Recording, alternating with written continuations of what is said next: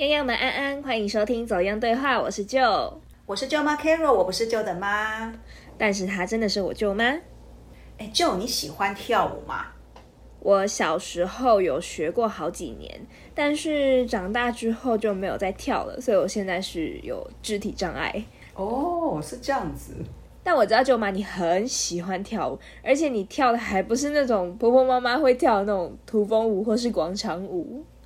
对对对，我跟好几位老师学过舞蹈，跳的都是比较流行的舞种，像有那个韩风的啊，还有街舞，还有弗朗明哥我也跳过。我都看你发在脸书那个照片，都是穿的很妖娇。是哦，对啊。那跳舞给你的感觉是什么？为什么你会那么喜欢？我觉得跟着音乐舞动肢体是一件令人很开心的事情。除了是运动之外，也可以跟自己的身体对话。而且你知道吗？学完一整支舞，我们还会有成果发表，同学呢就会讨论服装造型。那些服装跟造型，平常我也不会这样打扮啊，所以还觉得蛮有乐趣的。舅妈，你今天要对谈的人，听说就是你的舞蹈老师啊？对，没错。而且听说他还不是舞蹈科班出身的。虽然他不是舞蹈科班出身，但是舞跳的真的很棒。而且他在台湾的流行舞蹈界可是小有名气哟，我们学生都超爱他的。这么有魅力的老师，舅妈，你真的要来帮我们好好的了解一下了。那有什么问题交给我喽。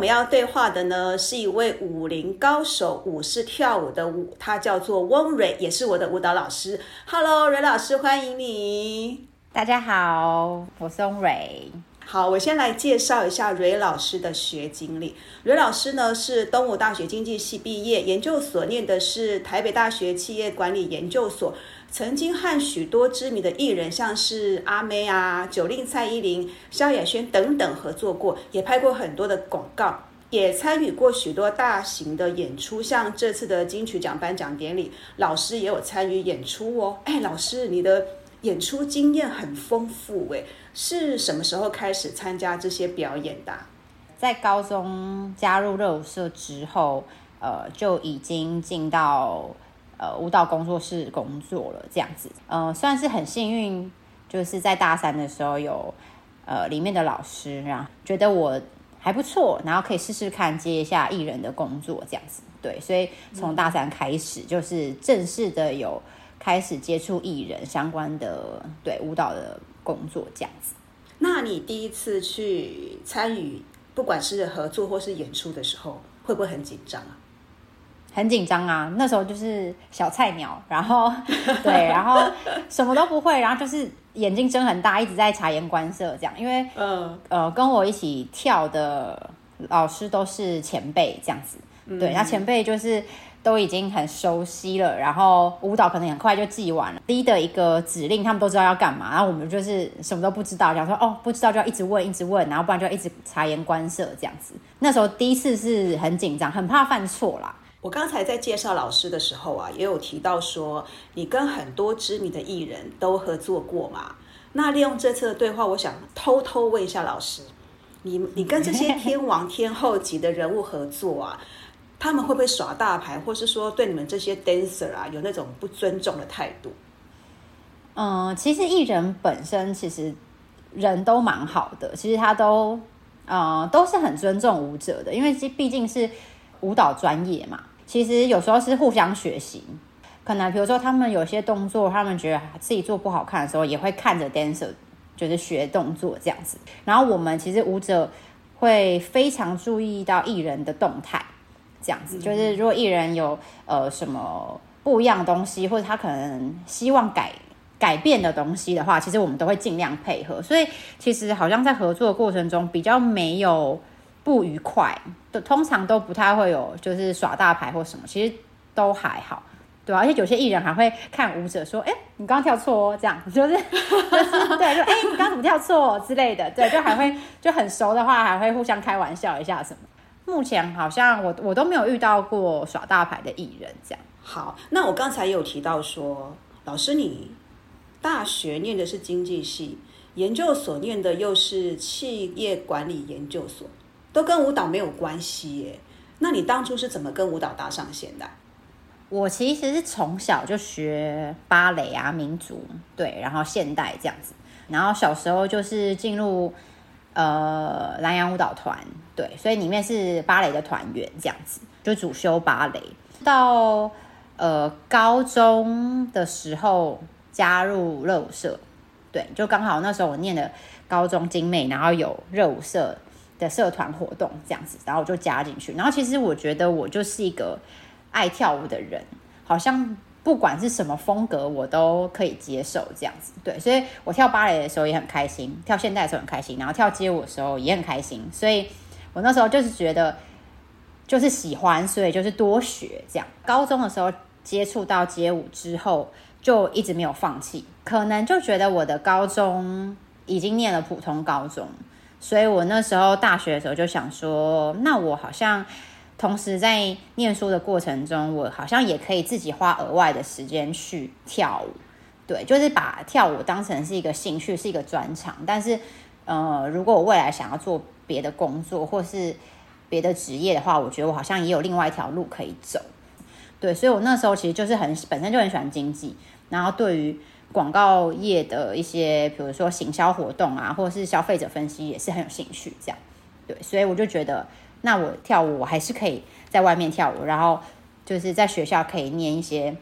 也是有兴趣但是不一样的领域的东西。你小时候就开始学芭蕾嘛，然后民族啊、现代，后来还参加南洋舞蹈团，感觉就是之后应该要念一些舞蹈相关科系，然后就会进入到 我们很。就是印象中很知名的那个云门舞集，嗯嗯嗯嗯嗯，对，大家大家好像想法会这样子，对对对，就是念舞呃学舞蹈的人，好像这一条路就是好像是梦想中要走的那一条路这样子。那老师，你那时候怎么会没有想说要去念舞蹈相关科系？为什么反而后来去念了经济系，然后又转到街舞去了？我。觉得这一切都是命中注定。对我自己，其实就是从我小时候，因为南洋舞蹈团其实比较像是呃补习班，考进去之后呢，基本上我们平常舞蹈团在练舞的时间，可能一个礼拜是练四天到五天，但全部都是花下课后的时间。所以其实我好像已经很习惯，白天就是去学校，然后晚上假日就是去舞蹈班。跳舞，所以我的生活好像一直都是这样，所以也没有觉得特别需要改变它。这样，我呃升高中的时候，那时候其实我有一个很在舞团里面很喜欢的现代舞老师，他是北艺大的老师，这样，然后他其实也是云门以前的舞者，这样，对他也是云门，大家梦寐以求。对我那时候小时候也是觉得，哇，我想要进云门，我想要就是当一个很漂亮的。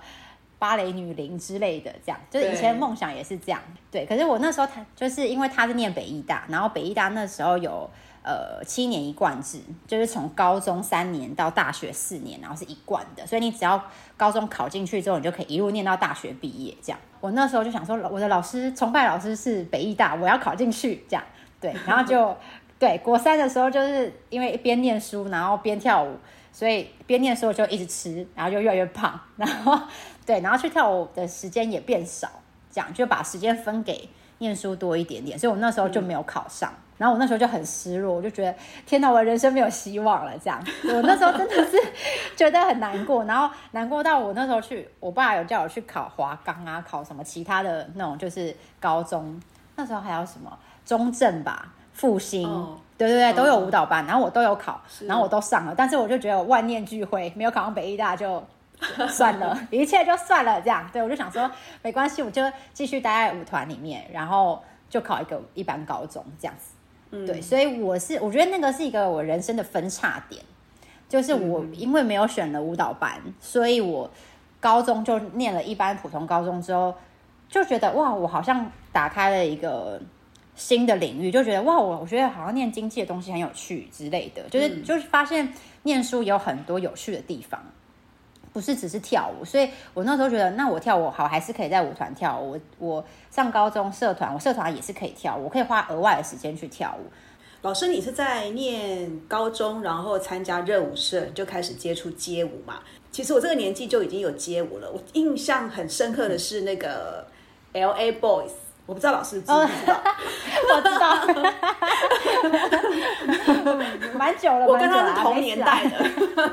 那时候老师应该还很小。对，那时候我们就是在那个五灯奖那这个节目，可能老师已经不太清楚。我没有五灯奖，我知道，我记得我小时候知道，是不是。OK OK，对对，就是我们看到 LA Boys 在五灯奖表演的时候，哇，我们就是眼睛为之一亮，想说，哎，台湾从来没有看过有这种舞蹈，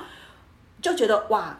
很酷很屌。但是我印象中会觉得，好像大部分这种舞。是男生在跳的，因为他必须要很有力量、很有 power，然后动作也是蛮大的。老师，你接触街舞算一算，到现在也大概有十五六年。那街舞对你来讲是有什么吸引你的地方？女生跳这个舞会不会其实是比较吃力的？其实不会，应该说，因为 L A Boys 那时候就是。台湾刚开始其实接触的东西比较偏地板动作，或是一些招，就是很需要激励的，对，那就比较偏男生的舞风，对。可是其实同时并进，在国外有很多舞风，其实，在很多地方不同的地方在流行。就比如说，可能纽约就有什么 dance hall 或什么的，然后可能 L A 就有比较像是呃 urban 啊，或是 hip hop 之类，就是其实在每一个地方同时都有发展出不同的舞风，这样。只是可能那个时候刚开刚开始进台湾的时候，就是男生的舞风居多，对，所以像呃我自己在接触街舞的时候，其实我的老师是教 street jazz 的，就是教爵士，只是他是 street 的，就是他是街舞类型的爵士这样子。基本上其实是不会像需要比如说那种地板啊、风车头转那种，就是很很累、很辛苦的那种的动作或是肌力这样子。我觉得喜欢街舞的原因是，应该算是有两个吗？就是第一个是因为街舞很轻音乐，就是你很多身体的技巧跟节拍跟你的力量是要打在音乐上面的，对，是要配合音乐的。可是像比较像是传统的，呃，比如说像我练练的芭蕾啊，就是现代啊，它其实音乐比较像是一个氛围。一个 background，跳感觉的就对了。对，就是你在这个这个氛围下，然后你去用舞蹈去诠释它。它有它的拍子，可是它不太会在拍子里面，比如说有鼓声、有 B、有什么，就是让这个东西很有节奏感。呃，芭蕾跟现代比较是走氛围跟流动性的东西比较多。对，然后街舞的话就是非常重你跟节拍的契合方式。就你要用胸口去碰，就是打那个拍子，或者用头去打那个拍，用手去打那个拍子。对，所以对我来说，其实芭蕾跟现代是很舒服的，营造一个世界给你的感觉。嗯，对。然后我觉得街舞比较像是，很像生活。你在生活上，你走路的时候，它会自动有一个节奏感。对，那个节奏感比较像是你的生活，就不太一样的感觉。这样子，这是我觉得第一点，对，就是呃，一个是氛围，一个是节奏，然后第二个是我喜欢街舞的原因是它很自由，因为芭蕾跟现代，呃，现代其实还好了，但是芭蕾，因为我主修的是芭蕾，芭蕾其实就是比较强调一致性跟相同性，比如说像他们以前的群舞《天鹅湖》，除了主角以外，后面的群舞全部要长一模一样。你不能有自己的情绪，对不对？你就是手四十五度就要四十五度，跳的跳的那个舞姿都是一样的，就是了。对对对对对，你脚开几度都要几度，就一模一样这样子。对，就是他他要的是一个整齐跟漂亮的一致性的美丽。可是街舞是它比较像是在同样的动作里面，你可以自由发挥。对你想要今天想，你可能今天想要帅帅的感觉，我觉得这音乐给我就是帅帅的感觉，所以在同样的动作下，你可以用很帅的态度跟很帅的力量去表达。对，可是，一样，如果我今天想要很漂亮，走一个很美丽、很女生、很性感的感觉，在同样动作下，你也可以做出一样的事情。对，所以其实它是很自由，是你不管怎么跳都可以，没有没有所谓的标准在，这也是我喜欢街舞的原因。在我印象当中，如果我认知没有错误的话，其实像跳芭蕾或是现代，也蛮强调一些身段或是基本功的。比如说，没错，你要练劈腿，你要拉筋啊。可是街舞是不是比较没有这种限制啊？相较这两种舞风来说，其实对芭蕾、现代其实需要很长的时间练功，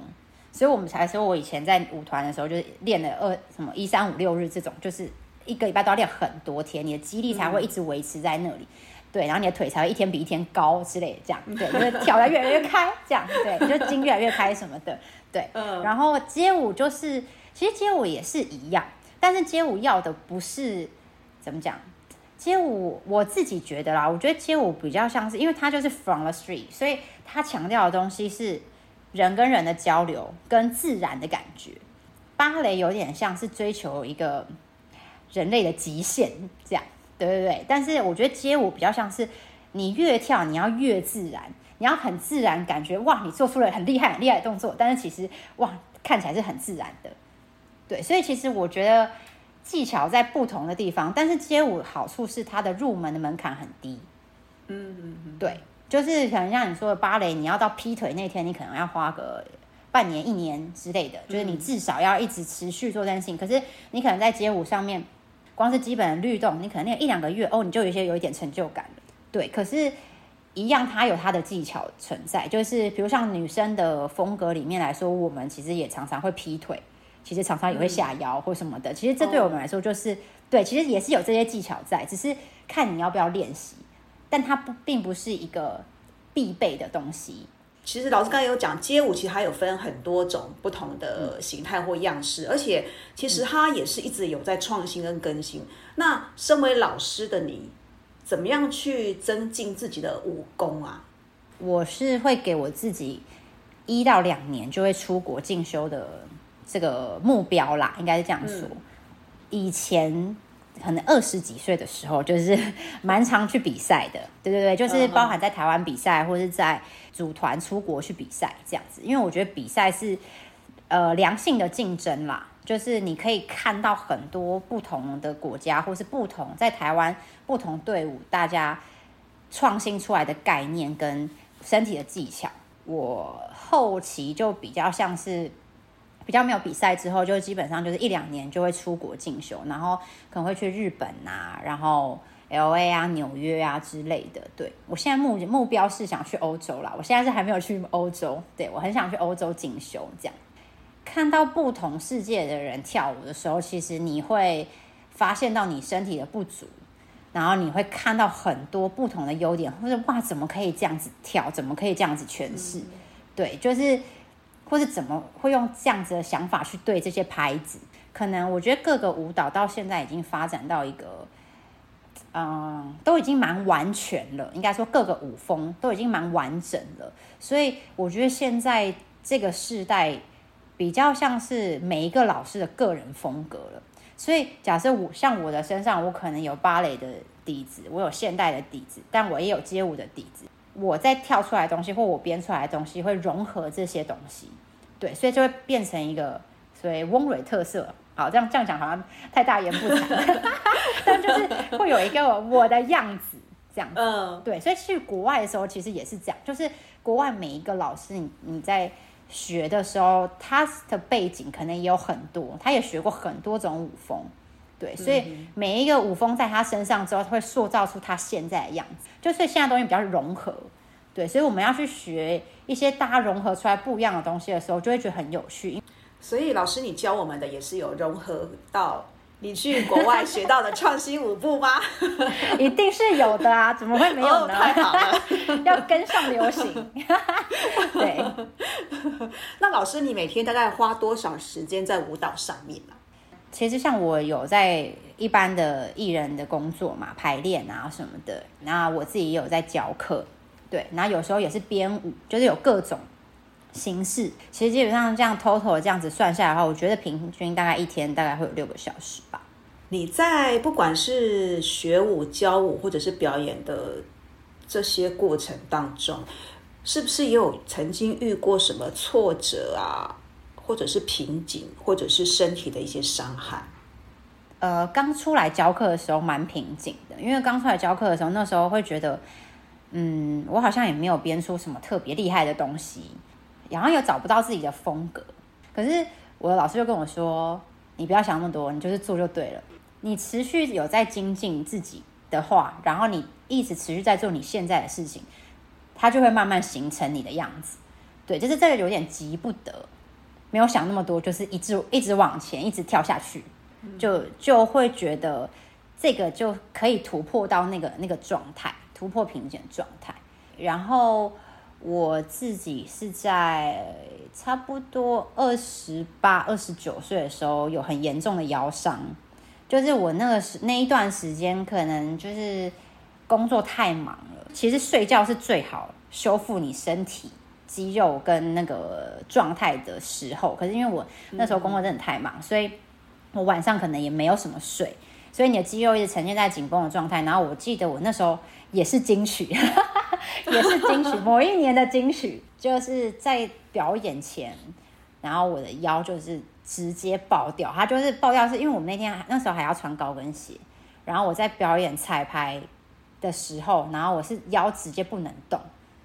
就是痛到，然后当场我就是爆哭。可是我基本上在，对我基本上在工作是不太会透露出我个人情绪的。就是我身边人也没有看过我哭，但是那真的是痛到我完全没有办法再继续踩高跟鞋，然后也没办法动。就是我腰完全就是一个只能直直的，然后直直的站着也会很痛这样子的状态。对，所以我那时候当下彩排前哦，真的是隔天好像记得隔天就要表演了吧，我就觉得很崩溃。它就是一个累积的这样子。那时候的老师就说：“你赶快去看医生。”我就当下立刻去急诊，然后看医生，然后打针，这样。对，隔天表演就是带着护腰上上台。可是你们不是表演也要穿那种衣服，有时候穿很少，那你又带护腰，就是刚好那一次是没有露腰的，哦，就是刚好有包住，对，还好，真的还好。然后我那时候表演完之后，我就大概真的我的腰伤好，大概真的前前后后有一年多。然后我现在也不太敢太累，因为有时候。太累的时候，其实我的腰就蛮有感觉的，因为它就是一个旧伤了这样子。对，所以我那时候也是蛮瓶颈，因为那那时候就觉得应该不讲瓶颈，应该是蛮失落的。身体就是呃，应该讲说我的身材工具吗？或者是应该讲说它就是我的武器？应该这样讲，就是其实在我受伤之后，我反而很在乎，就是很注意我自己的身体状况。我都会自己做瑜伽啊，或是自己会做一些运动啊，然后激励训练啊，或是间歇性的东西，就是去保护我的身体，让我的身体有一定的肌肉量，对，然后同时就可以去延展它，去伸展它，让它保持一定的弹性。因为街舞其实当初传在台湾的时候，其实大家对于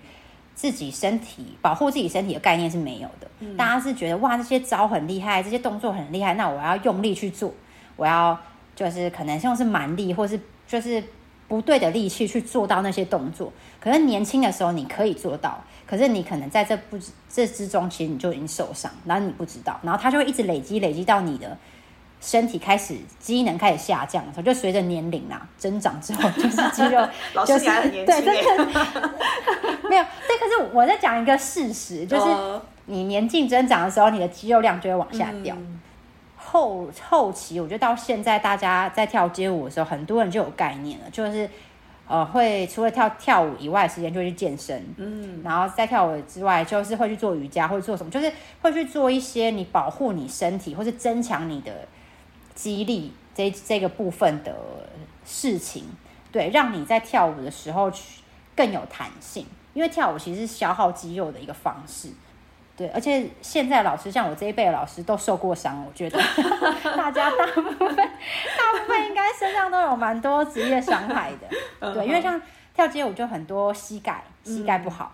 然后腰不好，对，就这两个好像脚踝不好，这这三个吧，这三个好像就是大家通病职业病，对，会有些人会有的，对，所以因为老师辈已经知道有经过这件事情之后，然后大家也经过复健，也知道怎么调理身体的时候。现在去教小朋友的时候，或者教学生的时候，其实我们都会特别去告知他们，或是要注意些什么，就是让他们用以比较不会受伤的方式去跳舞。要请老师你继续保重身体，因为我们还要继续跟你好，学没问题舞。好，我跟老师你学的现在的课是就是 MV 的那些流行舞蹈嘛？那除了教这个之外，你还有教哪一些舞啊？呃，我自己平常在外面的话，就是有教我自己自编的，也是偏 street jazz 啦，就是师承我的老师。对，只是我当然会融合一些我自己的风格跟可能延伸的技巧在里面，这样。然后再来就是我有在教当代，嗯，对，就是也是比较流流动型的东西。然后 MV 的话，好像就是比较少，但是就是你们还是我还是会继续教下去的。那你学生的年龄分布大概是怎么样？我学生的年龄分布，嗯，高中以上哦，以上都可以。都可以。对，我们班算是你教的年龄层是最最大的吧？好像算是哦。对，老师，你会不会觉得我们这种中高龄的学生啊，因为体能比较不好嘛，或是肢体比较不灵活，然后你教起来就比较吃力啊？实话实说没关系。呃我实话实说，我觉得不会。对，因为因为我我其实觉得教小朋友跟教呃成熟的女性是不太一样的。对啊，哦就是小孩就是精力旺盛嘛，对，所以他想要学很多，然后想要很帅、很漂亮这样子。但是相对来说，可能专注度或者是在细节上面的注意其实是比较少的。他是需要，应该说是需要提点的啦，不是说比较少，就是他需要，呃，我去一直去提醒他，在旁边观察他，然后告诉他，哦，你这边可以加强，你这边可以做多一些，这边怎么样？对他需要一一些呃指引方向，对。可是我觉得像教比较呃成熟的女性们，对，就是我觉得大家是。思考上是非常成熟的啦，所以其实大家对于很多动作是有自己的想法跟自己的理解，就是会很想要知道这个动作到底要怎么样做的漂亮。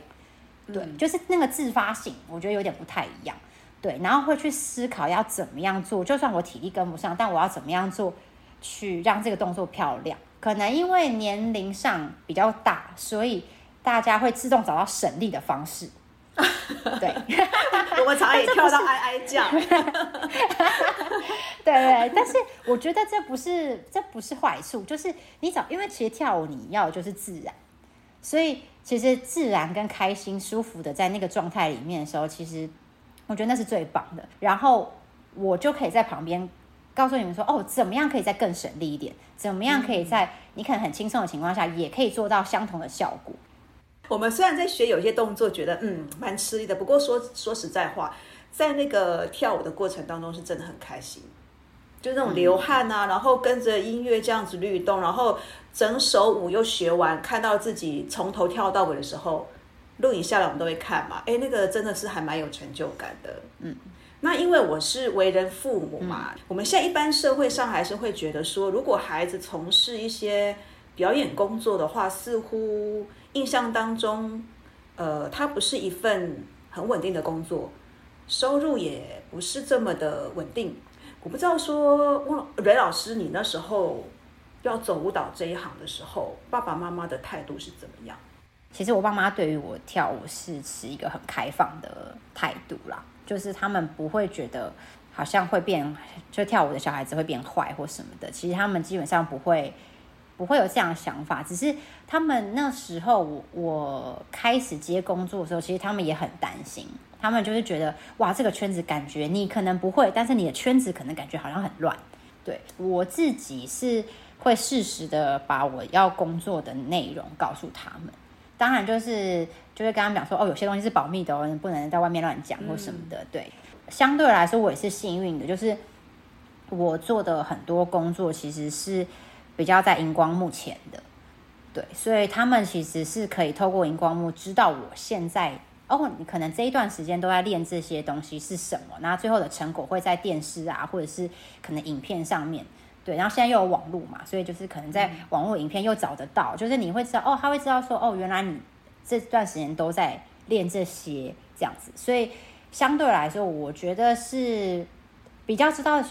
小孩在干嘛的时候，就会比较放心了。呃，其实互相理解也是蛮重要的。我会告诉他们我的近况，或是我在工作中遇到的困难，或者是我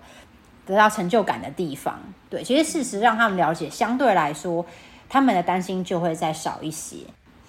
你觉得舞蹈这条路是你会一直走下去的吗？目前我是觉得会啦，对啊，因为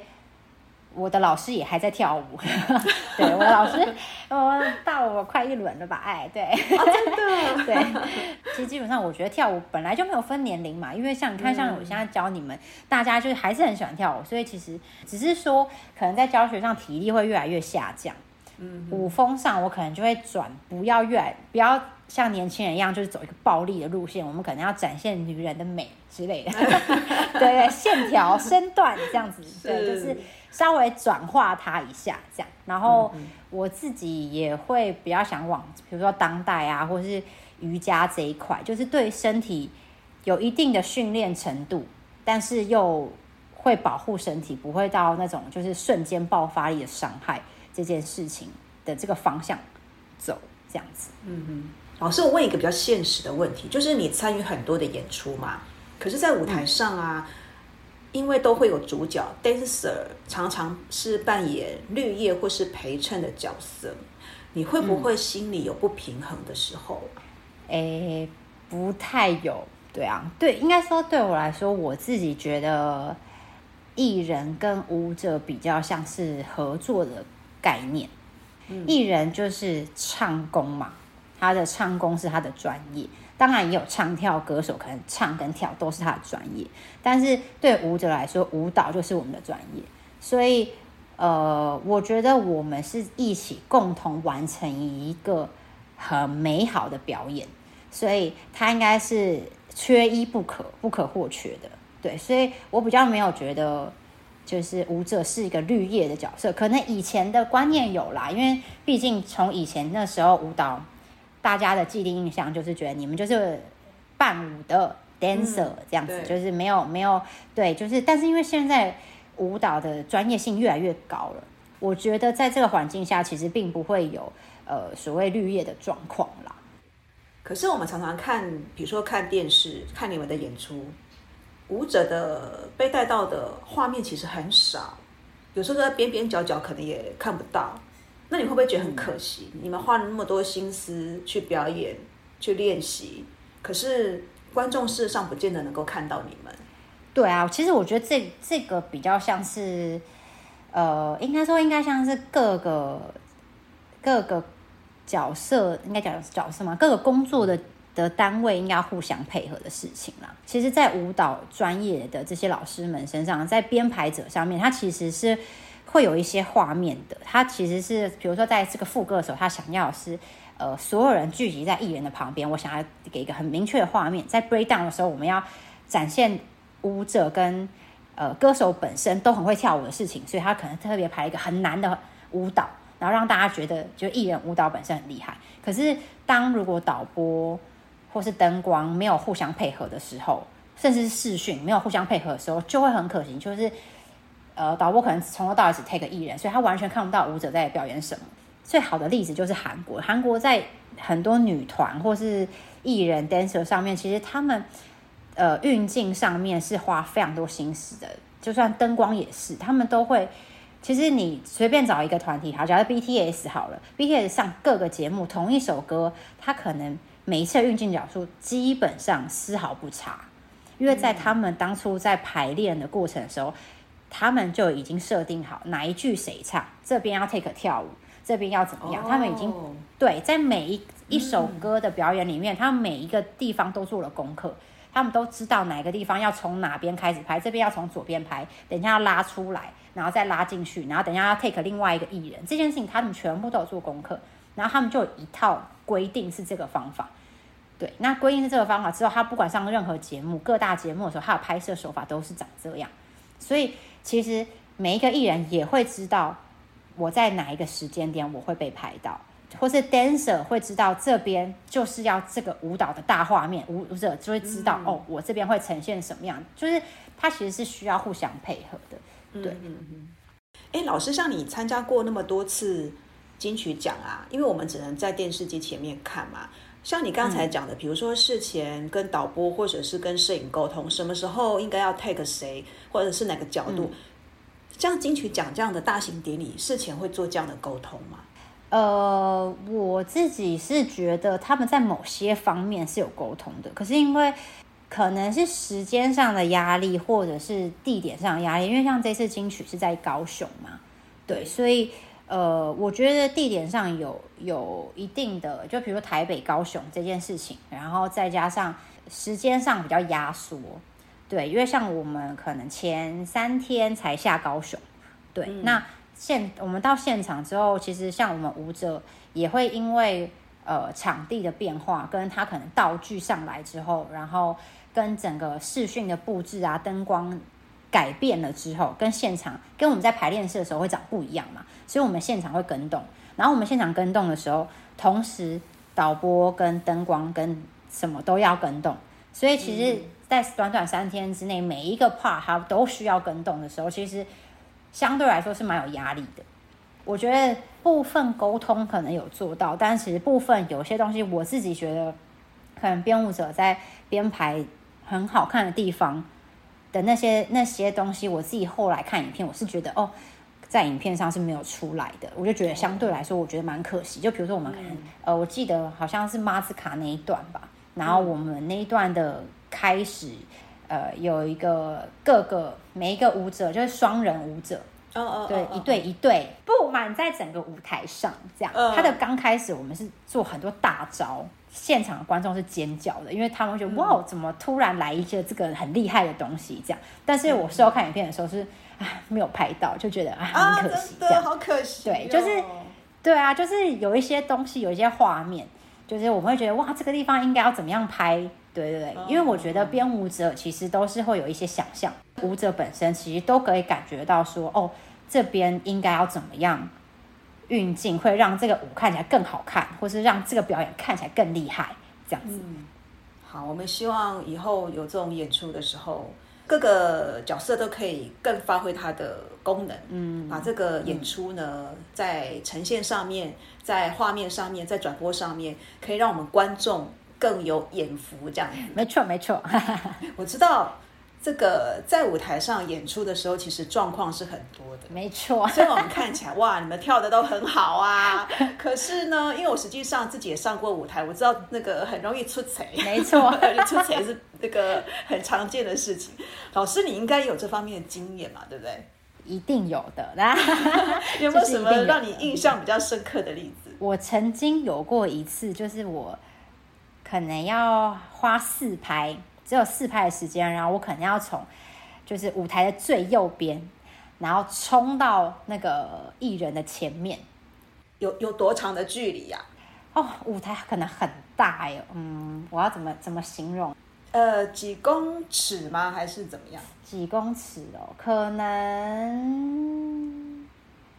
四五百公分。这样太短吗？可能哦，至少有四五百。四五百公分就是四五公尺哎，四五公尺，四五。公尺你只有四拍，然后我只有四拍，我只有四拍，怎么飞过去？我是我是飞奔，因为因为其实舞台很大的时候，其实很多队形要拉开，所以其实大家可能看起来我们好像走路很轻松，但其实有时候我们真的是用生命在跑步，真的 就是很遥远这样。结果我就在表演的那一次彩排都没事，我就在表演那次四拍去那边，然后到那边直接滑垒。我 直接滑倒，滑倒在艺人前面，然后艺人还偷笑，这样说：“哎，事后说，哎，你刚刚跌倒哦。”穿高跟鞋吗？好像是哦，穿有高度的鞋子。哇哦。飞扑过去的时候，你还要摆一个很漂亮的 pose，对不对？我跟你讲，我没有摆到很漂亮的 pose，因为我的我是完全刹不住，然后手还滑掉，所以我是整个在地上，然后我就是直接扑街感觉，但是不是正面就侧边扑街，对，然后我侧面扑街，我就赶快停，随便先停住这样，对，因为全部人都停住，只要好像先停住。对，对啊，就是我我们好像会有一些就是这种很很奇特的状况出现，这样。我我举一个这一次金曲好了，这次金曲其实，呃，如果大家有看的话，其实我们开场的时候，我们是跟 Karen C C 旁边，我们在 Karen C C 旁边跳舞的，嗯，然后跳舞完之后，后来换那个罗时峰出来唱歌的时候，其实是有一群牛。跑出来，我不知道大家知不知道。乳牛那个是不是？然后哦对，然后其实乳牛也是我们，啊，对，你们这么短的时间可以换到这样的衣服哦？没错。所以其实其实我们那个时候大概可能只有呃，可能不到三十秒，可能二十秒的时间，哦，但是我们所有人是躲在舞台上的那个 LED 的背板后面。对，所以我们是一跳完之后用生命跑着，女生用生命跑到那个 LED 后面，然后男生在后面帮我们大换装这样子，然后我们在后面一团乱，后面就是靴子赶快脱，然后衣服赶快套，然后什么什么对，然后出来的时候要保持镇定，这样我跟你有跳舞，对，但是其实在后面非常的混乱，我还以为是两批人，就是你们进去之后，另外一批人再出来，哎，对，因为通常大家都会是觉得，但是其实没有，就是我们，对，所以其实我们常常很需要在一些，比如说快换，对，有时候像我以前跑演唱会的时候，也有就是太赶了，可能不到一首歌的时间，我们就要换一整套的衣服，嗯。对，然后再重新上台，对，所以就是有时候其实我们都会在台边，就不管三七二十一，就反正你没有穿内衣，然后有穿安全裤，然后就直接脱了，然后直接穿，然后就上去了。是哈。不过我觉得这种出彩，呃，像老师应该你刚才讲，像你那个扑倒啊、扑街啊，我觉得如果身体或者是什么状况都还好的话，那就还好，不要因此而受伤，不然真的是得不偿失哎。因为其实舞台上基本上通常是非常暗的，尤其是侧台，因为为了不要让呃观众看到里面发生什么事情，所以基本上我们侧台灯是非常暗的。然后如果是比如说像艺人在唱歌，然后中间休息的时候，艺人可能要换装或是要喝水的时候，舞台灯也是全暗的。然后其实像在这种情况下，就是很像你对着汽车大灯，然后看五分钟，然后它突然关掉的时候，你什么都看不到。其实对我们来说，很像是这种状况。通常在这种暗暗灯的时候，然后我曾经遇过，就是升降直接降下去，但它本来不应该在那个时间点降下去。然后那时候舞者是要大穿场，就是对，所以我们是在台上大叫说，升降降下去了，不要再走了，不要走那边，就是要大叫。但是真的有人掉下去，是哦，对因为这种东西很难避免，因为有时候是临时状况，就是等于说我们在台上要很无时无刻去注意现就是现在的状况这样子，因为有些东西是没有办法预料的，对对，所以其实像我们在侧台，我们都非常需要地上跟侧台要贴很多荧光条，嗯嗯，对，去指引我们要往哪里下台。哇，那你们在舞台上真的是非常的忙，又要记得自己什么时候该换什么妆，该在哪个位置，还有舞步是什么，还要随时注意周边是不是有什么突发状况发生，这样子。嗯，我今天这样听下来，我真的觉得韦老师你很热爱舞蹈。你有没有想象过，或是希望十年之后的自己会是什么样子，或者是在哪里做什么事情？因为我自己已经曾经做过一个我人生蛮大的挑战，就是其实我做过一一场就是自己一个人的五十分钟的独舞秀。嗯，其实我做过那个秀之后，我就好像觉得完成一个人生的大事，请问那件大事是什么时候做的？你几岁的时候？好像是二六二七吗？那个时候、啊，还这么年轻的时候，你就觉得已经完成一个人生大事？可能因为我是 dancer，就是以舞者这个角色居多啦，以前，所以当你自己变成一个主角，然后你要主导一个故事跟一个完整快一个小时的表演的时候，其实压力真的很大。然后那个起承转合跟整个舞蹈的编排什么，那全部都是呃，就是我跟另外一个总监一起想出来，然后去设计计划出来的一个一个作品。然后我觉得那个作品做完之后，它其实本来就在讲我自己的故事，嗯，对，所以我做完之后，我就觉得哇，我好像过了一个坎，因为因为我那时候在叙述我的故事嘛，然后我那时候觉得我的故事好像已经过去了，所以我觉得我在拉回当下那个情绪的时候，好像进不去。我的老师就跟我说，因为这代代表这件事情真的过去了，你可能之前很耿耿于怀，所以你每一次想到它，它都会很深刻。可是当这件事情过去了之后，它就是过去了，它以后就是回忆，它不会再像你原本那样的体会。他就跟我说，他二十几岁的时候觉得他自己什么都懂，但到三十岁的时候，觉得二十岁根本就都不懂。然后到三十岁的时候呢，觉得哦，三十岁我好像多懂了一些。但到四十岁又觉得三十岁好像也不懂自己。就是到好像到每一个年龄的时候，你再回想过去的时候，你真的懂你当下的自己吗？也很难说。你可能当下觉得我已经懂了，但是其实事后再过来看的时候，你的心境又有变化，你在想想法又不同了。他其实说他到现在。了解自己吗？他说我也不了解我自己，只是比以前多了解了自己。就是老师给我的一这一段话，让我觉得有一种恍然大悟的感觉。就是其实人生你其实一直想要去了解自己，一直想要去汲汲营营或是什么之类，可是那些东西不见得是你真的想要的，或是它也不见得是真正你心里想要的东西。我自己觉得好像就是我现在当下。想要做什么时候，我就会很认真去做。那即便我可能过了五年、十年，我会觉得，哎，为什么我当下会那时候会这样做？可是我觉得至少在我现在这个当下是不后悔的，因为是我现在的我想做的事情。对，那至于四十岁之后我会长什么样子，我也很难说。但 maybe 四十岁之后，我会再回头来看的时候，我会觉得，哇。哦，原来我三十岁的时候是这样子想我自己的，这样。OK，我觉得老师你说的很棒，就是活在当下，然后做自己现在想做、喜欢做的事情。没错。嗯，那有对话就有了解。我们今天非常谢谢翁蕊老师来跟我们分享他的热舞人生，谢谢蕊老师，谢谢。也谢谢听众朋友们的收听。如果你喜欢我们的节目，也欢迎分享给家人和朋友哦。我们下次再见，拜拜，拜拜。